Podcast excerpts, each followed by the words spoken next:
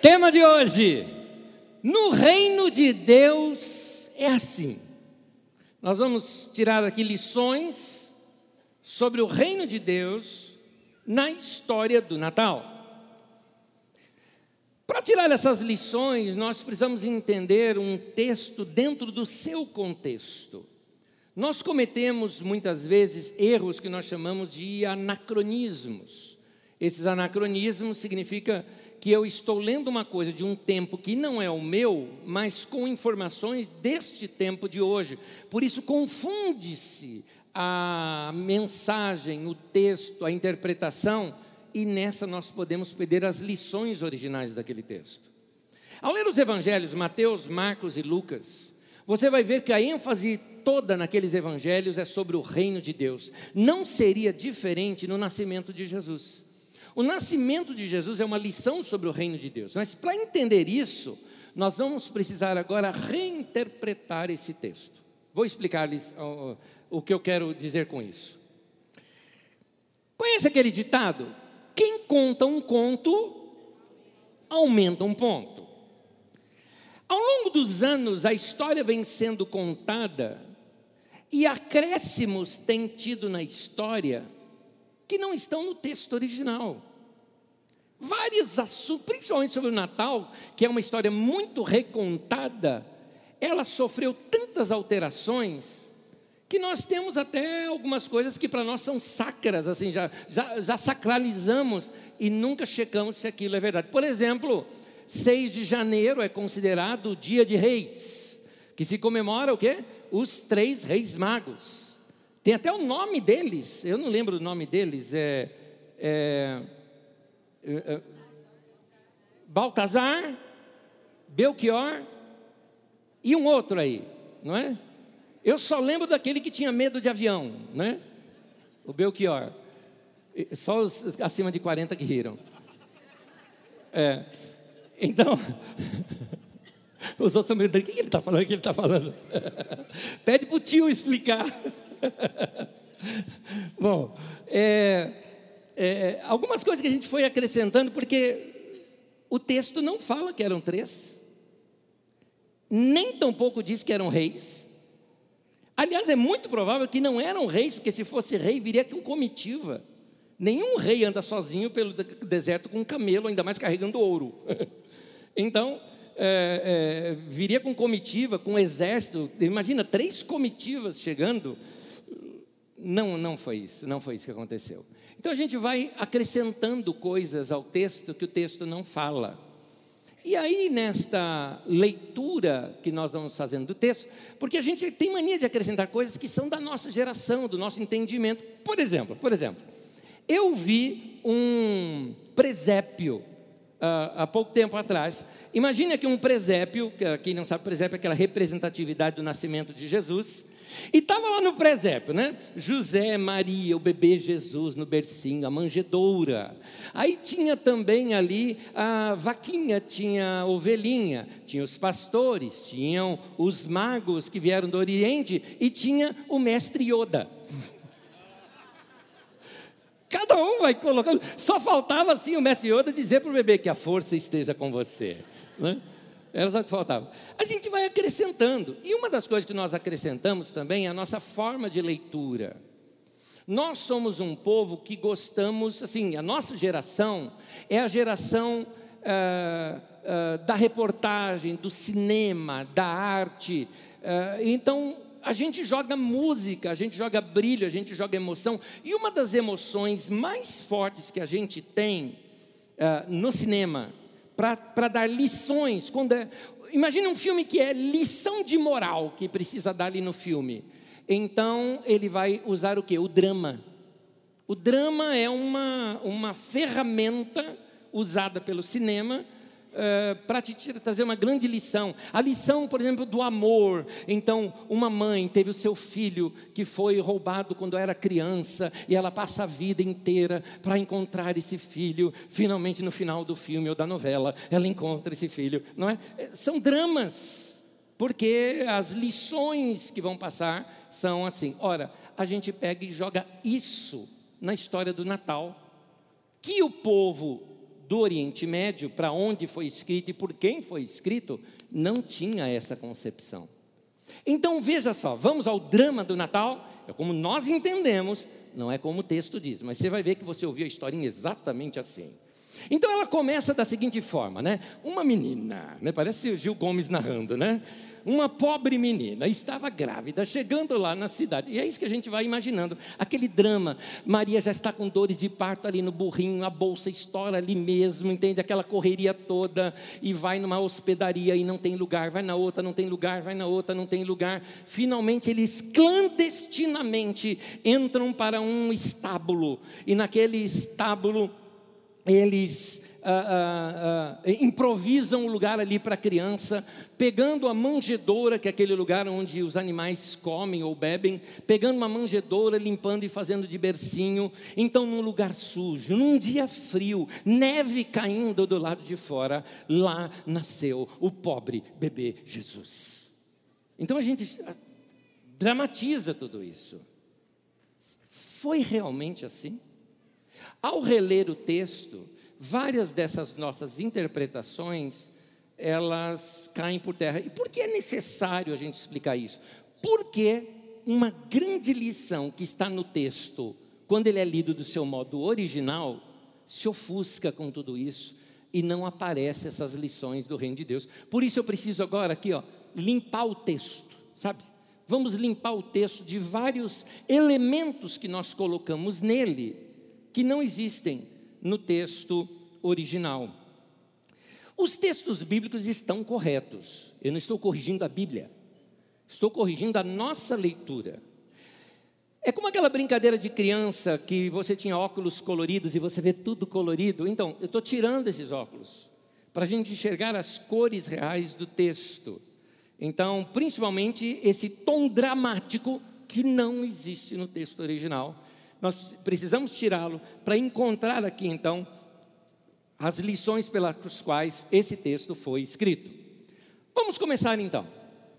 José e Maria eram ambos descendentes diretos da linhagem de Davi.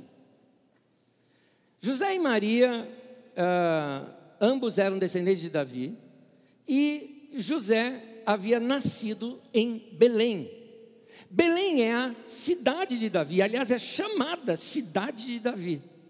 O grande rei de Israel, o homem mais honrado como rei em Israel, o rei pelo qual todos os outros eram comparados, tinha nascido naquele vilarejo. Belém é muito pequena, um vilarejo, de modo que todo mundo conhece todo mundo. E o grande rei Davi nascera ali. Então, uh, José e Maria, descendentes de Davi, estão indo para a cidade onde ele havia nascido e se dirigindo para aquela cidade, chegando naquela cidade, é um costume do povo do Oriente Médio honrar muito a família. Os nomes da família são honrados. Ah, as memórias familiares, elas são longas. Não é como nós aqui, que a gente conhece a pessoa, mas não sabe nem quem é o pai, quem é a mãe. Eles faziam questão de citar o nome do pai. Note, por exemplo, Davi. As últimas palavras de Davi, está escrito assim: eis as últimas palavras de Davi, no livro de crônicas. E ele começa, reúne os filhos e começa dizendo assim: Assim diz Davi, filho de Jessé. Ué, você acha que os filhos dele não sabiam o nome do vô? E o vô já tinha morrido há muito tempo. Mas nota que as memórias familiares são honra. É importante essa ligação. Dessa, desse modo, eu me lembro é, de um costume que existe num país africano que eu estive. E naquele país, os nomes das pessoas são feitos da seguinte forma: é o seu nome, o nome do seu pai e o nome do pai do seu pai. Então, eu me, eh, eh, e se o seu pai, o pai do pai tivesse nome duplo, seria nome duplo também. Então, aí ficam os nomes. Eu me chamaria, ao invés de Anésio Rodrigues, por exemplo, eu me chamaria Anésio Manuel Pedro Mateus. Esse seria o meu nome. Bonito, né? Bonito, eu gostei. Ficou bonito. Então, imagina aí como seria o seu nome. Aí eu conheci é, algumas pessoas que tinham nomes, assim, os nomes africanos, por exemplo, Tebogo. O Tebogo, ele era filho de Matunde e neto de Tebogo. Então o nome dele era Tebogo Matunde Tebogo. E ele colocou o nome do filho honrando o pai. O filho chamava Matunde Tebogo Matunde. E esse colocou o nome do pai no filho, e o filho se tornou Tebogo Matunde Tebogo, filho de Matunde Tebogo Matunde, neto de Tebogo Matunde Tebogo. José ele estava indo para o vilarejo que ele havia nascido, então, ao chegar no local, bastaria ele se identificar: Eu sou José, filho de Jacó, neto de Matã, bisneto de Eleazar. Essa genealogia dele está no capítulo 1 de Mateus. Se ele dissesse isso, todo mundo, ah, filho do seu Jacozinho, beleza, vem cá, todo mundo receberia. Ah, todos o identificariam e teriam um prazer, uma honra de recebê-lo na sua casa. Além do mais, todo mundo sabia que esses nomes eram os nomes da linhagem de Davi. Imagine um filho, um descendente direto do mesmo sangue do grande rei Davi, o orgulho daquela cidadela, está com a mulher grávida e ninguém abre a casa para receber? Estranho, muito estranho. Então, ah, eles, ao chegarem no lugar, seriam certamente muito bem recebidos em qualquer, qualquer uma das casas. Mas tem mais. Maria também era descendente daquela região. Uma tia de Maria que era a melhor amiga dela. Tanto melhor amiga que no momento de maior crise de Maria, quando ela ficou grávida de Jesus, ela corre para quem? Para Isabel. Isabel e Elizabeth é o mesmo nome, tá? Então ela corre para Isabel, que era mãe de João Batista, uh, que estava grávida de João Batista, seis meses já de gravidez de João Batista. E Maria vai até lá, e Isabel morava na região montanhosa da Judéia, ou seja, poucos quilômetros depois de Belém. Se não tivesse lugar para ficar na cidade, era só estender um pouquinho mais a viagem, que estava na casa da tia querida do coração dela. Sem contar que era uma mulher de sacerdote, o que eram as pessoas mais ricas que tinham, então certamente Isabel deveria ter uma casa muito grande que poderia hospedar muito bem Maria para ela ter o bebê por lá. É, e outra, já era uma casa com criança ainda, com bebê, porque quando Jesus nasceu, João Batista tinha seis meses de vida. Isso você nota que tinha tudo para serem bem recebidos ali. Ah, agora, em qualquer cultura, uma mulher grávida, para dar à luz, é sempre muito bem tratada, qualquer cultura do mundo. A leitura que a gente faz hoje de Belém, né, com essa história toda dramática que nós criamos, é que assim na cidade todo mundo fechou as portas, que não tem lugar e tudo mais, e os pobrezinhos tiveram que ir lá para o meio do mato, onde tivesse uh, um lugar ou um estábulo, clandestinamente entrar no lugar para ter um bebê. Não foi isso que aconteceu. Não foi. Então, primeiro porque isso seria um problema sério para aquela cidade. No Oriente Médio, eles têm uma maneira, uh, eles têm uma maneira de lidar, uh, de, de, julgar situações diferentes da nossa aqui. No, nós ocidentais julgamos as situações assim: isso é certo ou é errado? No Oriente Médio, não é assim que se você vê a coisa. É, isto é honroso ou é vergonhoso. A pior ofensa que você pode fazer a alguém é dizer vergonha. É a pior ofensa que tem. Eu citei isso, por exemplo, quando nós interpretamos aquela parábola ah, do juiz iníquo. Então, por causa da vergonha, ele não fez isso. Um outro também, naquela parábola daquele homem que foi acordado à meia-noite, por causa da vergonha, ele não queria passar ali no vilarejo, ele então se levanta, vai lá e serve o que tem que servir porque é inadmissível passar vergonha, sujar o seu nome. Um vilarejo costuma receber as pessoas. Diferente de nós, por exemplo, eu moro num lugar, por exemplo, que se eu vou se você vai receber alguém na sua casa, vamos colocar na sua casa, e você mora num apartamento, por exemplo, a pessoa se hospeda na sua casa, no seu apartamento, depois vai embora. Seus vizinhos talvez nem fiquem sabendo. Nesses vilarejos do Oriente Médio, tudo é comunitário. As casas são apenas para dormir, você passa o dia inteiro fora da casa. O forno é comunitário, tudo é comunitário. Portanto, receber alguém é a comunidade que recebe, não é a pessoa.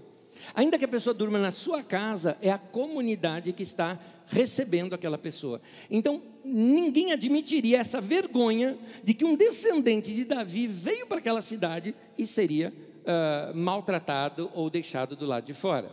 Portanto, uh, uh, dá para notar aqui que José e Maria foram acolhidos em algum lugar. Mas aí nós temos um outro detalhe que a gente coloca no texto e que o texto não diz. Nós colocamos o detalhe da emergência do nascimento da criança. Por isso tiveram que correr para um estábulo que não tinha lugar. É, primeiro, o texto não fala de estábulo. Não existe isso no texto. Então, ah, a emergência que a gente coloca é como se a bolsa tivesse estourando com Maria ainda em cima do burrinho, não é? A gente coloca algo assim: o bebê vai nascer, o bebê vai nascer, e, e não é. Aliás, o texto bíblico indica isso. Vamos começar a ver alguns textos? Em Lucas, por exemplo, capítulo 2, versículo 6, eu vou ver em duas traduções para vocês entenderem uh, todo o sentido do texto. Lucas 2,6, na nova versão internacional, diz assim: Enquanto estavam lá, quer dizer, eles já estavam lá, já estavam hospedados, chegou o tempo de nascer o bebê. Não é que eles chegaram já com o bebê nascendo. Você nota isso claro também na tradução de Almeida, diz assim: Estando eles ali, aconteceu de completarem-se-lhe os dias, ou seja, Maria chegou antes do período de nove meses, antes do período de nascimento do bebê. O mais provável é que eles tenham ficado na casa de um parente. José não tinha nascido ali. Talvez tivesse irmãos naquele lugar. Certamente tinham parentes ali. Tanto que tinha parentes que parente de Maria, que era uma casa ótima, amigona de Maria, era ali perto e Maria não foi, é porque tinha uma outra casa ali de algum parente de José ou algo parecido para eles serem bem recebidos. Casa de um irmão, talvez? Pode ser. Mas é exatamente esse ponto que nós vamos interpretar mais um pouquinho adiante. Um desconhecido. Ninguém sabe o nome dele. O dono dessa casa, da onde Jesus nasceu. E a gente não sabe nada disso, mas tem um propósito, porque é aqui que começam as lições sobre o reino de Deus. Mas continuando aqui um pouquinho a nossa história, mas Anésio, a Bíblia não fala de manjedoura e de hospedaria? Fala. Fala, vamos lá. Lucas 2, versículos 6 e 7. Enquanto estavam lá, chegou o tempo de nascer o bebê, e ela deu à luz o seu primogênito.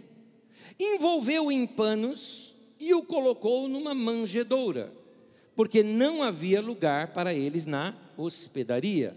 Dois pontos: manjedoura e hospedaria, preciso explicar essas duas coisas. Manjedoura é um coxo, é um lugar onde se coloca uh, comida para animais. Ora, então, Ané, se está dizendo que a criança é colocada numa manjedoura, é o lugar onde se coloca comida para os animais. Onde que ficam os animais? Em um estábulo. Na tua cabeça e na minha, num estábulo. Porque nós entendemos com os olhos de hoje. O estábulo é alguma coisa fora, longe de casa. Mas as casas comuns ali daquele vilarejo, elas eram assim, pequenas, no máximo de dois cômodos, sendo um exclusivo para visita. O cômodo principal era para a família. Coloca a tela para mim é, de um desenho da casa. É mais ou menos como você está vendo aqui. Nesse mesmo cômodo, perto da porta, num nível mais baixo, separado por troncos, todas as noites é levado para ali a vaquinha da família, o burrinho ou até as ovelhas. Todas as manhãs esses animais são tirados para fora da casa e a casa era limpa é, para o dia. O chão da casa tinha uma leve inclinação para aquela área dos animais, para que ele pudesse ser lavado e escorria as águas lá para fora. Eles colocavam os animais para dentro da casa à noite, para não expor os animais no frio, para trazer calor para dentro da casa e também para não ser roubado, porque eram os bens da família. Então, voltando aqui a explicar, esse espaço da família era espaço só para dormir. Se comia do lado de fora e às vezes até dormia-se do lado de fora. Naquilo que a gente chama do eirado, ali, por exemplo, colocava uh, algum, algumas comidas que precisavam de secagem, ou em dias de muito calor, era ali mesmo que as pessoas dormiam, por, pela casa ser baixa e quente.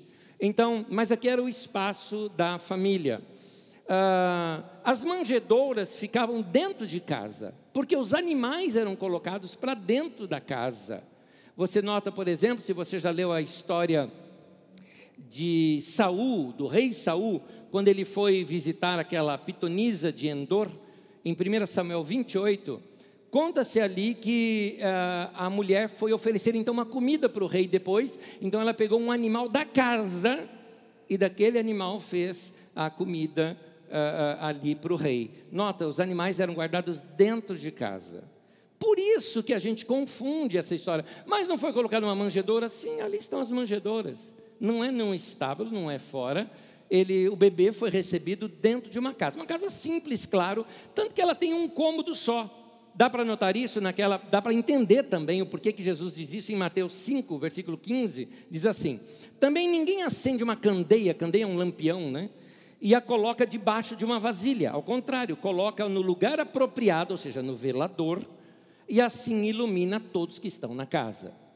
Imagine você na sua casa, se você acabou a energia elétrica, você acende um lampião na sala da sua casa. Vai iluminar a casa inteira? Não, porque tem paredes e não iluminaria outros cantos da casa. Aqui, por se tratar de um quarto único, de um lugar único, se iluminaria tudo uh, dentro da casa. Uh, lembrando que as manjedouras de ovelhas, especificamente, elas eram feitas de madeira e elas eram móveis e não eram fixas como normalmente outras manjedouras eram. E elas podiam servir de bercinho para o bebê. Bastava fazer um trançado, por exemplo, de palha, que ela ficaria fofinha. E uma coisa que a gente não pode esquecer: José era carpinteiro. José era carpinteiro. E mais um detalhezinho: eu peguei o texto grego original e fui pelo dicionário Strongs, que é um dicionário muito bom que existe, e vi que a palavra grega fatne, que é a palavra que é traduzida como manjedora, ali no dicionário grego, Strongs está dizendo é, que significa é, lugar onde se coloca alimento para ovelhas e também significa bercinho para um bebê. Portanto, nós hoje é que temos bercinho, essa coisa é nossa, é da nossa cultura. Naquele tempo se fazia um bercinho que era uma manjedoura. Eu até acho que José teve tempo dele mesmo é, esculpir, se é que eu posso dizer essa palavra, é? ou construir aquele bercinho para o filhinho dele, não é? Para o bebê Jesus. Então ele mesmo trançou ali, ele mesmo colocou e, e, e preparou todo aquele lugar para o bebê nascer. Continuando, aí nós perguntamos, mas e a hospedaria? Eu já te dei um spoiler ali naquele naquela imagem. Lucas 2,7 diz assim: envolveu em panos e o colocou numa manjedoura, porque não havia lugar para eles na hospedaria. Acontece que ah, a palavra hospedaria são, na verdade, duas palavras diferentes no texto grego, que para nós é traduzido como hospedaria. Um deles é a palavra pandoikeion, que é uma casa pública para recepção de estranhos. Então, uh, é, isso é o que a gente entende mesmo como hotelzinho da cidade, como hospedaria. Ela aparece, por exemplo, naquela parábola da, uh, do, do bom samaritano. Naquela parábola do bom samaritano, aquele samaritano encontra aquele homem espancado no meio do caminho, ele coloca ali óleo e, e, vinho e nas feridas, lava as feridas e leva e o coloca numa hospedaria, paga a diária dele e ainda diz: se ele gastar mais, põe na minha conta. Isso é pandoquion, que é o que a gente entende como hospedaria hoje, é o que a gente entende como um hotelzinho. Mas não é essa palavra que aparece aqui em Lucas 2,7. A palavra que aparece aqui é a palavra catalima, que é lugar para se estar. Coloca para mim novamente aquela imagem da casa, por favor. Aqui dá para você ver quarto de hóspedes, hospedaria, catalima, era ali. Então era um anexo para se receber pessoas, ou até mesmo para alguma ocasião especial, como aquela que Jesus, é, é, quando vai ter a última ceia, ele fala ali para os discípulos para irem num lugar, seguirem um homem e chegar no lugar, perguntar onde é que era o quarto de hóspedes. Vamos ver o texto? Lucas 22, do versículo 10 ao 12, eu só vou recortar um trechinho do texto. Na nova versão internacional, a pergunta é: onde é o salão de hóspedes? Aí a palavra catalima. Ou, como diz na Almeida atualizada, onde é o aposento? Ali a palavra catalima. Então, dá para a gente entender o que um leitor do primeiro século entenderia ao ler o seguinte: eles ah, ah, ah, não havia lugar para eles. Por exemplo, por que, que o bebê nasceu ali e foi colocado numa manjedoura dentro da sala principal da família? E a hospedaria? E o catalima? E aquele lugar anexo? Estava cheio. Já tinha chegado alguém antes. Já tinha alguém, já tinham hóspedes ali. Por isso, o que é interessante, a família abriu o melhor lugar deles para ficar ali o bebê Jesus. E é nesse ponto que eu começo a valorizar esse homem que a gente não sabe quem é o nome. Quem? O dono da casa. Esse homem que a gente não sabe quem é o nome é o grande herói do momento. Porque ele abre o espaço dele. Ele abre o lugar onde ele dorme, como o dono da casa. Ao nascer um bebê, os homens se retiram da casa. As mulheres do vilarejo vêm para ajudar, vêm as parteiras. É um evento o nascimento do bebê em qualquer cultura, nessa também. E tem mais. Ah, este homem não ficaria ali como se fosse nos dias de hoje. Imagina alguém, de repente, tem um parto dentro da sua casa. Chegaram ali as mulheres para ajudar, os homens se retiram, porque é uma questão de intimidade ali. Então, ah, ah, ali no, no Oriente Médio, mais ainda isso. É interessante, onde é que esse homem foi dormir? A cidade estava cheia de visitantes na cidade. Tanto que nem na própria casa dele ele tinha no quarto anexo livre. Talvez ele foi dormir onde? No telhado, na rua, no quintal do vizinho, em algum lugar assim. É interessante, o cara saiu da casa dele, deixou a casa dele à disposição do bebê Jesus e ele mesmo foi dormir fora. Ele é o grande herói do momento. Porque esse texto quer nos mostrar a chegada do reino de Deus. E é aqui que nós vamos começar a tirar as nossas lições. Agora, com essa imagem correta, nós podemos encontrar outras lições do Natal que não apareciam na cena anterior. Ou seja, Jesus nasceu numa casa quentinha, sem drama nenhum. O bercinho dele era uma manjedoura bonitinha que talvez o próprio pai dele tivesse feito. Foi acolhido no coração da família, mostrando essa ligação entre o Natal e a família, mostrando essa ligação de Jesus entrando numa casa e o reino de Deus entrando no coração daquele dono da casa, onde ele simplesmente cede tudo, dá tudo, e ele mesmo fica sem nada. Essa generosidade brotada no coração do homem tinha a ver com o reino de Deus que havia chegado. Por isso o tema de hoje, no reino de Deus é assim. Então, primeiro, no reino de Deus é assim: tudo é de Deus. Nós apenas administramos e cuidamos. Tudo está sob os seus cuidados, mas é de Deus. Muitos anos atrás, eu preciso repetir essa história rapidinho aqui, que a maioria já conhece, mas ela ilustra bem isso que eu quero lhes dizer. Um rapaz me procurou depois do culto, novo convertido, apaixonado por Deus, apaixonado, apaixonado. Sabe aquela pessoa assim, está tão feliz com o que Jesus fez na vida dele, que ele chegou assim para mim e falou: Anésio, é o maior bem que eu tenho é o meu carro. E está aqui, ó, documento do meu carro, zerinho, chave do meu carro aqui, eu estou dando esse carro para Deus. Eu vi aquela atitude do rapaz, uma atitude linda. Chamei até dois irmãos que estavam por perto e falei: vem aqui, vem orar comigo aqui, que eu quero orar com esse rapaz. Então eu peguei assim, junto da mão dele, o documento do carro, a chave do carro. Falei, você está dando para Deus? Estou dando para Deus. Falei, que bom. Então ali eu orei, agradecendo a Deus, muito obrigado por essa obra maravilhosa do coração desse rapaz, desprendendo-o de bens materiais, colocando a generosidade ali no, no coração dele, dispondo a dar tudo que tem, o de melhor ele tem para o Senhor. Está aqui, Senhor, recebe em nome de Jesus, amém. Tirei minha mão, deixei a mão dele fechada ali e devolvi. Ele falou: então, pastor, eu estou dando é, para Deus. Eu falei: tá, Deus recebeu, querido. Só que assim, você está dando para Deus, não para a igreja. É para Deus, não é para mim. Então, é, Deus não dirige carro. Precisa de alguém para dirigir esse carro. Vamos fazer o seguinte: estou aqui com dois irmãos. Nós elegemos você agora, o motorista oficial desse carro. Você vai cuidar desse carro para Deus.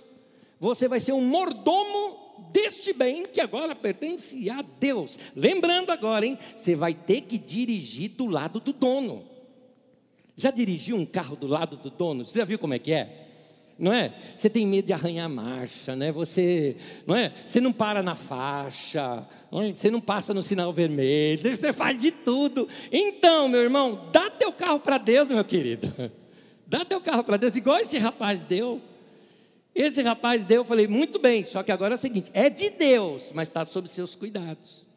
Então, se um dia Deus falar com você, olha, dá carona para fulano, dê, porque o carro é dele, não é seu. Não é? Se um dia Deus falar assim para você, olha, ajuda fulano, fulano, olha, casou, vai para mel, não tem nem carro para ir, dá o teu carro para o cara, para o cara usar, é de Deus, não é teu, não é? E tem mais, se você anda com um carro que é de outra pessoa, você vai cuidar dele, vai deixar ele limpinho, vai deixar bonitinho, vai dirigir certinho. Não é verdade? Não é verdade? Você não tem cuidado assim quando você dirige com algumas pessoas que, que não estão acostumados com você, ou que se for dono do carro. Eu vejo, por exemplo, de domingo, eu faço uma coisa que sempre quando eu dou carona para alguém, lá estou eu explicando para a pessoa o que, que acontece. Porque às vezes, de domingo, eu pego aqui a faixa de ônibus aqui da cidade e entro nela e vou. E aí eu fico explicando para a pessoa, falei, olha, eu entro nessa faixa aqui de domingo porque é liberado, está aqui, ó, a placa fala que até sábado, duas da tarde. Depois desse horário, está liberado para usar. Você só não pode atrapalhar o trânsito, viu? um onde se dá espaço. Tem que ficar explicando. Imagina se fosse o dono do carro. Você ficaria explicando tudo mais. Pois bem, uh, meu irmão, dá teu carro para Deus. Vai mudar a sua maneira de dirigir se você fizer isso. Mas tem mais, dá teu coração para Deus. Porque quando a gente dá o nosso coração para Ele, toda a nossa vida agora é dele. O meu tempo é dele, meu dinheiro inteiro é dele. Minha casa é dele, minha família é dele, minha vida é dele, minha saúde é dele, meu carro é dele, tudo que eu tenho é dele. Isso significa entregar para Deus. No reino de Deus é assim. Como esse homem, o desconhecido, que a gente não sabe o nome.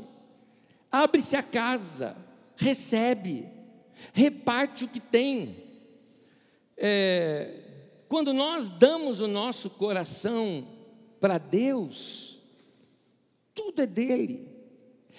Quando começa a pregação do reino de Deus, é para mostrar o seguinte: ó, no reino de Deus é assim, não pode faltar pão, nem abraço, nem afeto, nem ouvido para ouvir, nem ombro para chorar, nem teto, nada.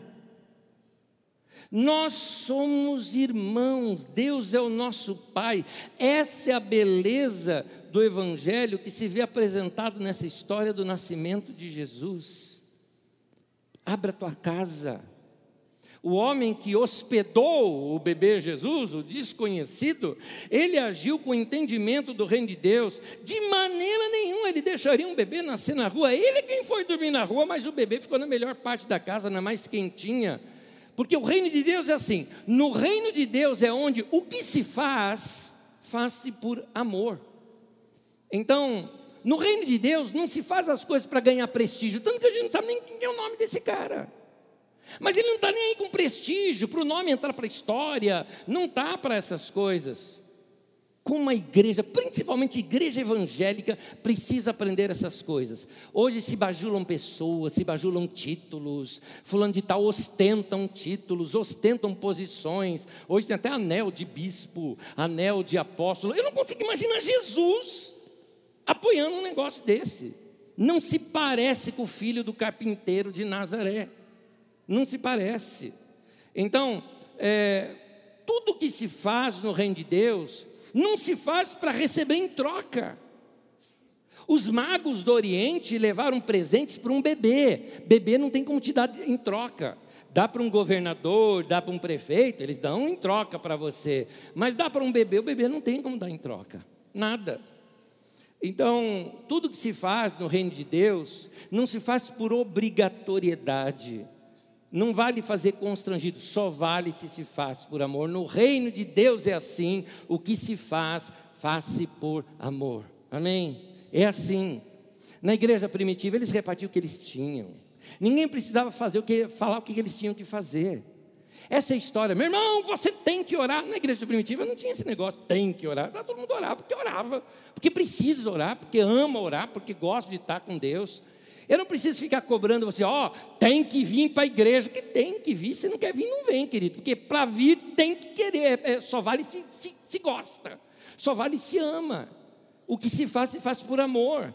Eu amo estar aqui, eu amo estar com os irmãos, eu amo é, cantar junto com esse povo, ouvir essa palavra, estar tá nessa atmosfera gostosa aqui. As pessoas no reino de Deus, elas estão tão ligadas a Jesus, ao estilo de vida de Jesus, que ninguém precisa ficar falando o que elas devem ou não devem fazer.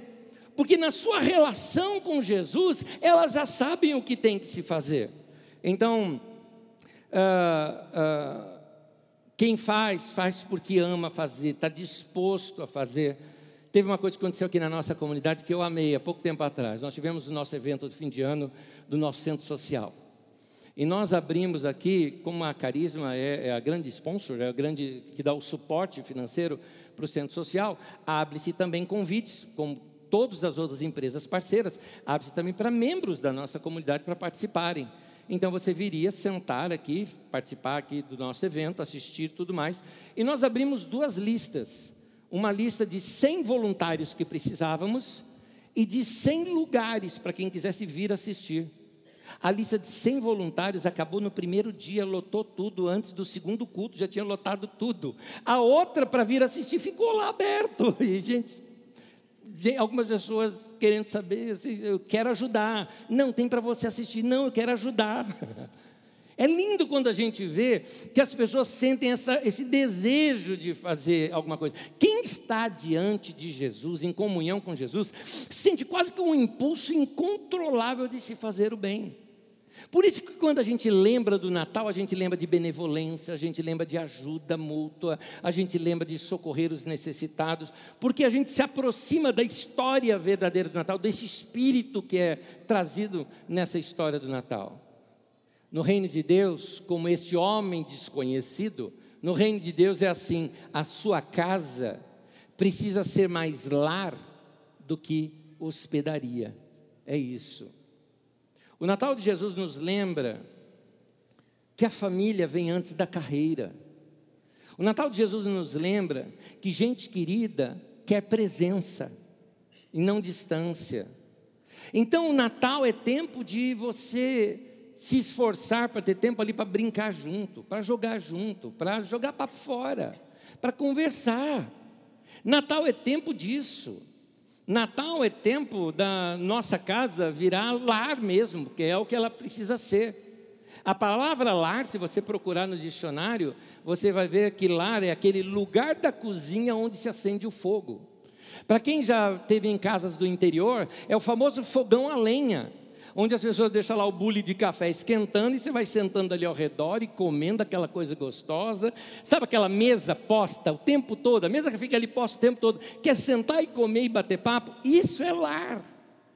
Inclusive a palavra lar, a, a palavra lareira vem de lar, que é lugar quente, é isso que é a ideia.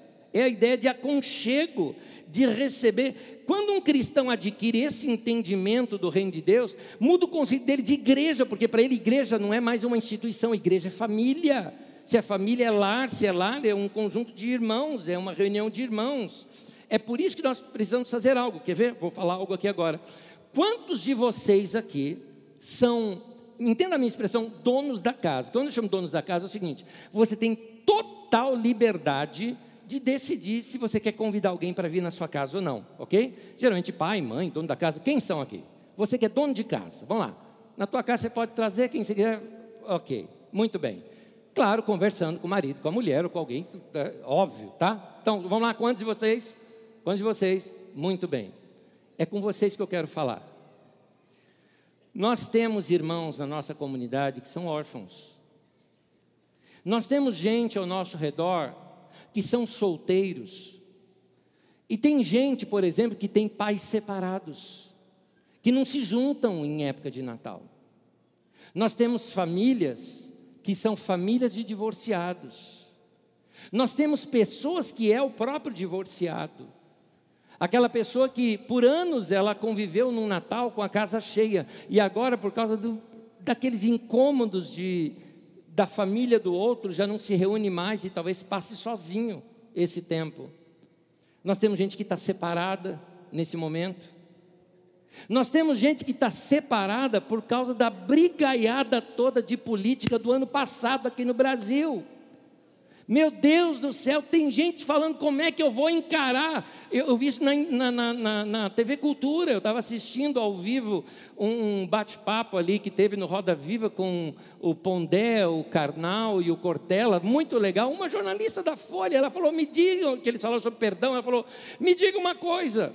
Como eu vou conseguir nesse Natal encarar o meu pai que voltou no Bolsonaro? E acha que fez certo, como eu vou conseguir encarar? Eu amei a resposta do carnal, ele falou: esse não é um assunto para se trazer de uma reunião de família.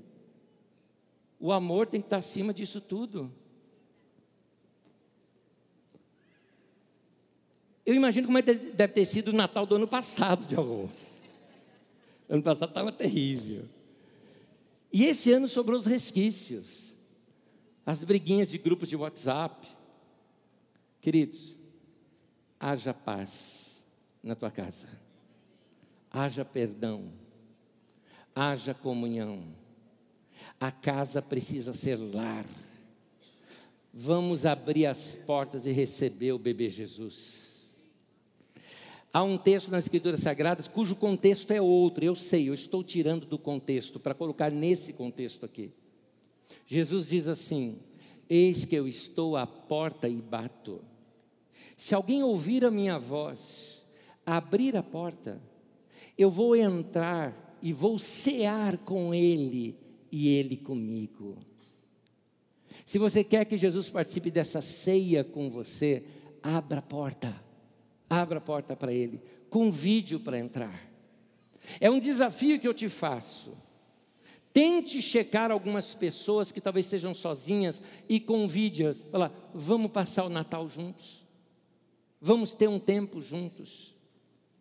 É, eu, eu gosto de trazer na memória irmãos e irmãs que a gente acolhia, que levava para casa, alguns até um querido nosso, até já, até já faleceu, mas eu me lembro muito bem como era bom abrir. Assim, era um solteiro, rapaz solteiro, morava sozinho, que bom acolher. Lembro-me de anos atrás, um rapaz que era morador de rua, evangelizei o rapaz, se converteu, o que, que eu faço com ele? Leva para minha casa. Meu pai, minha mãe, o que, que você está fazendo? Eu, eu dou minha cama para ele, não tem problema. Mas assim, a gente precisa aprender a abrir o coração e receber pessoas. Tem gente aí ao teu redor, tem amigos seus que vão passar sozinhos. Nem todo mundo tem essa reunião de família. Então, chegou um tempo da gente ah, abrir o nosso coração. Jesus nasceu para dar esse novo significado para as famílias. Eu vou terminar, mas diferente dos outros domingos, que geralmente eu peço para vocês ficarem em pé, eu vou pedir que vocês fiquem sentados, porque eu vou terminar com um vídeo. E sem spoiler, apenas explicando o vídeo. Uh, se você quiser, nós estamos em contato para ver se nós conseguimos liberação para manter o, o filme em anexo na nossa mensagem. Se isso não acontecer e você me acompanha pela internet anos, dias depois, você vai encontrar no meu canal do YouTube, é youtube.com.br Rodrigues 1. Lá, procura lá nos vídeos que você vai encontrar este vídeo, onde um senhor que morava sozinho prepara uma ceia de Natal para a família. Mas uma família tão bem sucedida que ninguém tem tempo para ir. E aí o filme nos mostra uma reviravolta. Alguns anos atrás, uns seis anos atrás, eu já apresentei isso aqui na nossa comunidade, mas cai tão bem com essa mensagem que eu preferi terminar com eles. Vamos acompanhar, uh, uh, o áudio está em, em alemão, mas temos aqui as legendas. Vamos ver.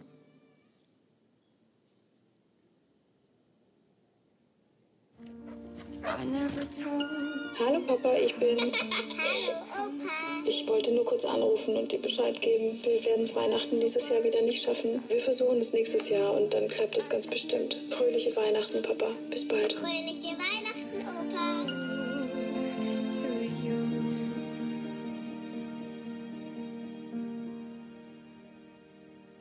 Goes a day, there goes a week.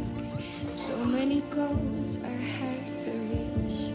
The more I did, the less I cared. The more I missed the love you've shared. If life is a song, somehow it's sad. I don't know the words without you, Dad. You've been on my mind all the time, and I'm missing you. Home used to be just some walls that I know. But the truth is that home means nothing without you.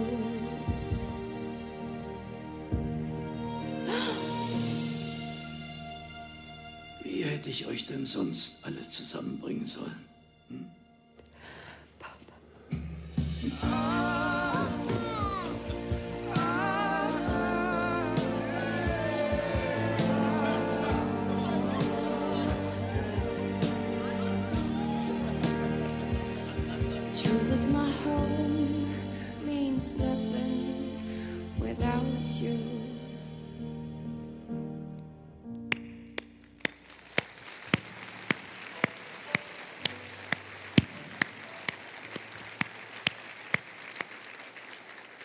Fica de pé, por favor.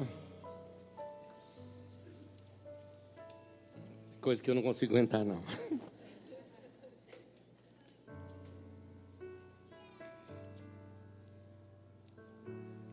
Quantos de vocês têm pai e mãe? Vivos? Faz favor, né? Eu não tenho mais. Tenho saudade, fim de ano da saudade. Como dá saudade? Mas a gente ainda tem gente que a gente ama por perto. Então, nós precisamos aproveitar esse tempo do Natal para lembrar que o que vale na vida da gente não é o nosso salário, não é o nosso trabalho, não é o nosso sucesso. O que vale na vida da gente são as pessoas que a gente ama, não é? Pessoas que nos emocionam somente com um abraço que a gente dá. Vamos convidar Jesus esse Natal para passar com a gente. Vamos mudar essa essa vida de correria. Sucesso não é você ser um grande empresário, um grande médico, um grande grande isso, grande aquilo. Sucesso na vida está nisso, no abraço, no estar juntos. Então, valorizem as pessoas que vocês amam. Valorizem essas pessoas que te dão esses abraços. Valorize essas pessoas trazendo-os para perto. Tente de alguma maneira estar junto com eles nesse final de ano. Eu quero terminar orando aqui. Vamos dar as mãos. Senhor Jesus, entra na nossa casa. Senhor Jesus, vem cear com a gente. Senhor Jesus, entra na nossa família. Haja paz nessas famílias, Senhor. Que as religiões, diferentes opiniões religiosas, não venham separar as famílias. Que as opiniões ideológicas, político-partidárias, não sejam causa de separação da família. Que torcida, time, que opiniões, que gestos, gostos não sejam motivos de separação na família. Haja paz nessas casas. Nós abençoamos esses lares, que haja comunhão e relacionamento. E Senhor, eu te peço, coloca no coração de cada um dos meus irmãos, gente que ainda nesse Natal eles precisam dar um abraço, estar perto, estar junto, ou convidar para sua casa também. Coloque nesses corações. Seja esse um Natal marcante na história da nossa vida, Senhor. Que o Senhor nos abençoe, que o Senhor nos guarde. Queremos te agradecer, Senhor, porque Jesus nasceu e renasce cada dia também no nosso coração. No nome de Jesus nós te pedimos esta graça. Amém e amém. Que Deus abençoe. Um feliz Natal para todos vocês. Deus abençoe cada um de vocês. Em nome de Jesus.